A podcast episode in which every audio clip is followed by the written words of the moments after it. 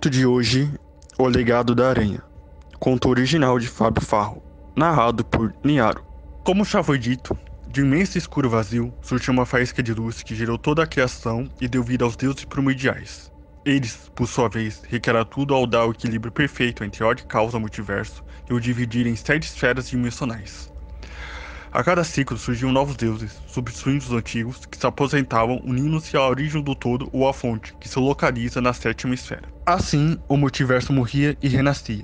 Entre os deuses criadores do sétimo ciclo multiversal, o atual, está o povo de Tiana, o povo do Orum, o povo de Dua, o povo de Fakuntá, o povo de Tian, o povo do Olimpo, o povo de Valhalla, o povo de Shamarim, o povo de Miklet e muitos outros povos divinos. A eles foi dado um planeta, o único localizado na sexta esfera, uma moradia. Sancta, onde cada povo teria uma cidade para manter seus costumes. Já Quinta Esfera, uma região intermediária entre os deuses e suas criaturas, é habitada por dois planetas. Feyland, onde vivem as fadas, especialistas em medicina, e Seal, onde vivem os elfos, os detentores do conhecimento sagrado multiversal. Após a batalha contra o Sol, as escamas resplandecentes do céu alado chamado Amaru, onde estava escrito todo o conhecimento sagrado multiversal, ficaram sob a proteção dos Olimpianos, após uma votação entre os coletivos divinos sob a forma de fogo, permaneceu no Monte Olimpo até ser roubado por Prometeus. Por esse motivo, foi feita outra votação e dividiram o conhecimento em duas partes. Uma ficou com Niame e seu baú dourado e outra ficou com elfos e Sil. Mas depois que Anansi conquistou baú, o destino do conteúdo se tornou incerto, até mesmo para os deuses. O coletivo divino se dirigiu até o palácio dos deuses Niame para resolver o caso. Zeus foi o primeiro a se pronunciar. Niame, disse ele, soubemos do roubo. Niame respondeu, mas eu não fui roubado. Então como seu baú se desapareceu? Niam respondeu. A Nancy o conquistou de forma justa. A Nancy? Uma aranha? Se dignou Zeus. Com algo tão poderoso pode ficar nas mãos ou patas de um ser tão frágil e pequeno. Eu não subestimaria ele se fosse você, recomendou Niame a Zeus. E ele não parece alguém que teve seus pertences roubados debaixo do próprio nariz, completou Loki, debochando. Quem foi que trouxe ele aqui? gritou Zeus. Não é hora de discutirmos agora disse Exu calmamente.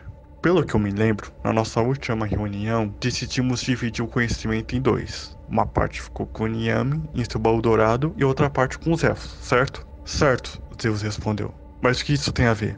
Por que não fomos até o reino dos elfos para sabermos se eles têm mais informações? Perguntou Exu. Zeus aceitou. Enquanto o coletivo divino se dirigia rumo ao mundo dos elfos, Exu parou, chamou a atenção de Loki e apontou para uma teia de aranha que ia do trono de Niame até o mundo dos elfos. Os dois se olharam, olharam para o deus Niame, sorriram, deus Niame fez sinal de silêncio e os dois seguiram até o mundo dos elfos. Na região central do planeta Sil há um castelo reluzente. Nele vivia Ari, a rainha cintilante. Era uma elfa de pele negra retinta, com cabelos pretos e crespos, que usava uma vestimenta branca e brilhante revestido com joias de prata e diamantes. Sua coroa também era toda prateada. Ela estava em sua imensa biblioteca quando recebeu a visita do coletivo divino. Ao que teve a honra dessa agradável reunião? perguntou a rainha.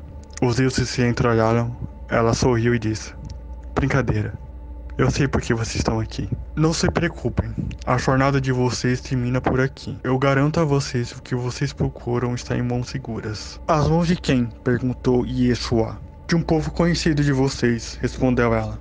Os seres da cidadela flutuante chamada Sep que fica entre o nosso planeta e o planeta das fadas. E assim como vocês, resolvemos compartilhar nossa sabedoria com eles. Agora, a responsabilidade do povo de Sep de transmiti-las para os seres das dimensões inferiores. E quem permitiu isso? gritou Hércules. Vocês mesmos nos darem autonomia, respondeu a rainha. Vocês não os fariam tão inteligentes se duvidassem das nossas decisões. Aliás, onde estão Atena, Yansan e as outras deusas?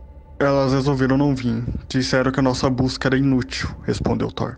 Loki, Exu e Hermes viram. A rainha deu um sorriso e perguntou: Mais alguma coisa?